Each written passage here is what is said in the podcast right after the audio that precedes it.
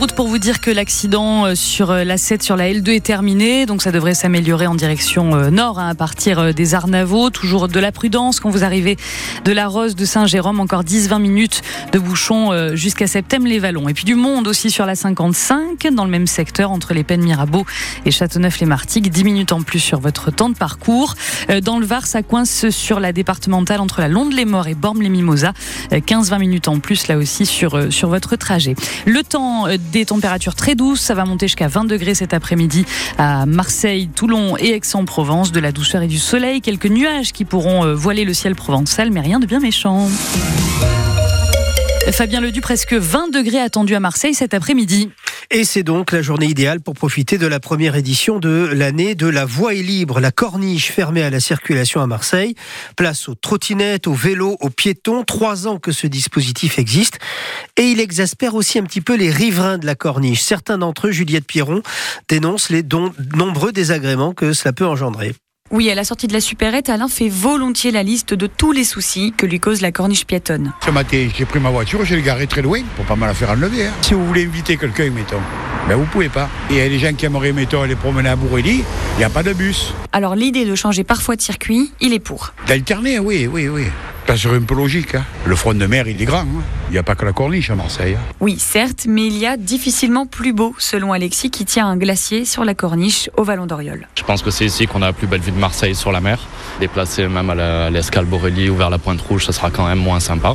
Et après, la deuxième chose, c'est que nous, ça vous amène plus de travail. Donc si ça reste là, c'est mieux. Et Pascal, grand habitué de la voie est libre, le dit carrément. Moi, je n'irai pas à l'Estac ou à la Pointe Rouge, marcher comme ça sur la corniche. Par contre, ça n'empêche pas que peut-être ce soit moins souvent ici puis là-bas, mais du coup, ça touchera pas le même public. Pour le moment, sur cette portion de la corniche, la voie est libre accueille toujours plus de monde, selon la mairie de Marseille, jusqu'à 160 000 personnes l'année dernière. Juliette Pierron pour France Bleu Provence, un collectif de riverains qui propose donc d'alterner entre différents quartiers, options rejetées par la mairie et notamment par l'adjointe aux mobilités Audrey Gassian. Dans le Var, la reprise aujourd'hui du rallye des Roches Brunes, interrompu hier après-midi après une sortie de route qui a coûté la vie à un copilote d'une quarantaine d'années. 12 spéciales sont au programme aujourd'hui avant l'arrivée du rallye à Roquebrune sur Argence. Pour l'OM, c'est un match à haut risque ce soir. Les Marseillais qui ne parviennent plus à gagner se déplacent en Bretagne, quatrième du championnat à Brest. L'OM a 8 points du podium, autant dire qu'une défaite ce soir et ce serait quasiment la fin des espoirs de podium pour les joueurs de Gattuso à la fin de l'année. C'est pas moment de tergiverser pour le milieu de terrain Geoffrey Kondogbia. On n'a pas le temps de rester sur un match, sur une prestation, sur un résultat qui nous a plu ou déplu. Les matchs s'enchaînent, les compétitions euh, s'alternent. On est bien conscient que c'est un match important, oui, ça c'est sûr. Mais voilà, je pense qu'il faut, il faut pas surjouer. Il faut être conscient de nos réalités, comme je dis, connaître nos points faibles, nos points forts et les travailler. Il y a que ça qui va nous permettre d'avoir des résultats. Le reste, euh, comme on dit, c'est de la littérature. Le plus important, c'est le terrain et, et, et, savoir quel est le chemin qu'on doit emprunter pour essayer d'engranger le, le maximum de victoires. Le milieu de terrain de l'OM, Geoffrey Kondogbia, beaucoup moins de confiance de la part des supporters qui estiment que l'entraîneur italien Gennaro Gattuso n'arrive plus à trouver les clés du succès avec l'OM.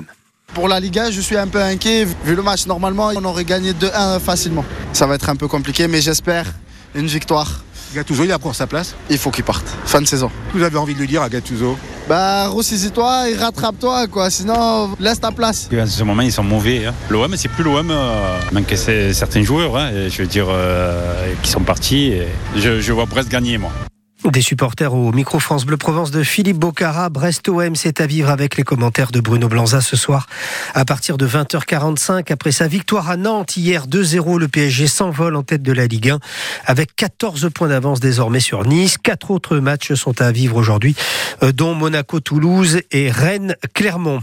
Le rugby, il reste un match dans la 15e journée du top 14. Le RCT se déplace à Castres ce soir à 21h05 en cas euh, de victoire les rouges et noirs pourraient monter dans les quatre premiers du championnat. Hier, Bordeaux s'est incliné, mais tous les autres leaders l'ont emporté, le Stade français, Lyon et Toulouse. La poursuite de la grève à la SNCF En plein week-end de chasse et croisée, les vacances d'hiver, 56% des trains sont en circulation aujourd'hui. Le trafic des TER toujours très perturbé dans notre région. La grève prend fin officiellement demain 8 heures, mais elle pourrait être suivie d'une grève des aiguilleurs. Alors que la semaine s'annonce comme celle d'une nouvelle mobilisation des agriculteurs, la cote de popularité de Gabriel Attal est en baisse. Un mois après sa nomination, 52% des personnes interrogées se disent mécontentes de l'action du Premier ministre. Il s'agit du baromètre mensuel de l'IFOP pour le JDD. C'est le plus grand sommet d'Afrique qui euh, culmine à 5895 mètres. Le Kilimandjaro en Tanzanie, le toit de l'Afrique qui pourrait paraître inatteignable pour beaucoup d'entre nous, mais pas pour Olivier Petit. Cet habitant des Alpilles est atteint d'un cancer colorectal et à 61 ans, malgré les chimios, les soins palliatifs, eh bien, il part aujourd'hui pour gravir ce sommet mythique qu'il espère monter en 5 jours. Emma Julie, il veut montrer à tout le monde que tout est possible. Et oui, parce que pour Olivier, être en soins palliatifs, ça signifie ne pas guérir, mais ça ne veut pas dire que la vie s'arrête. La cerise sur le gâteau, si, si je pouvais arriver à redonner un petit peu le sourire aux autres malades. On ne sait pas de quoi demain va être fait. Profitez, prenez du plaisir, ne restez pas seul dans votre coin, euh, triste, obscur. Et justement, Olivier se maintient physiquement et psychologiquement grâce au sport. Très serein. C'est un tremplin, c'est un objectif, c'est un défi, euh, défi personnel. Ça va être un gros moment de partage aussi, parce que bah, je pars avec mon fils. Mais pas seulement, Vanessa Morales, une ultra-traileuse, va accompagner Olivier tout en haut des 6000 mètres. Elle a battu le record de vitesse féminin au Kilimanjaro et est infirmière. J'ai eu l'occasion d'amener des anciens rugbyman faire cette expédition il y a deux ans et on a un film qui est sorti. Et lorsqu'Olivier a vu ce film, eh bien, il m'a contacté, il m'a dit je suis en soins palliatifs et je veux faire le Kilimanjaro avec mon fils. J'ai ce besoin de le partager avec des personnes justement qui ont un combat quotidien. Souvent c'est un second souffle et une, une nouvelle vie euh, lorsqu'ils rentrent à la maison. À son retour, Olivier veut lancer une collecte de dons au profit de l'Institut Paoli Calmette à Marseille où il est soigné.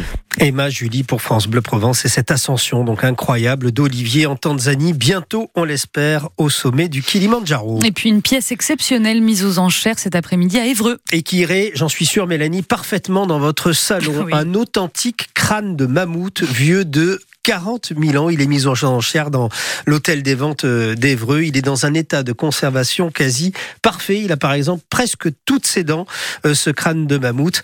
Et il est mis aux enchères entre 7 et 9 000 euros cet après-midi à Évreux. Vous pouvez aller le voir sur francebleu.fr. Il faut de la place quand même dans le salon. Merci beaucoup Fabien Ledu.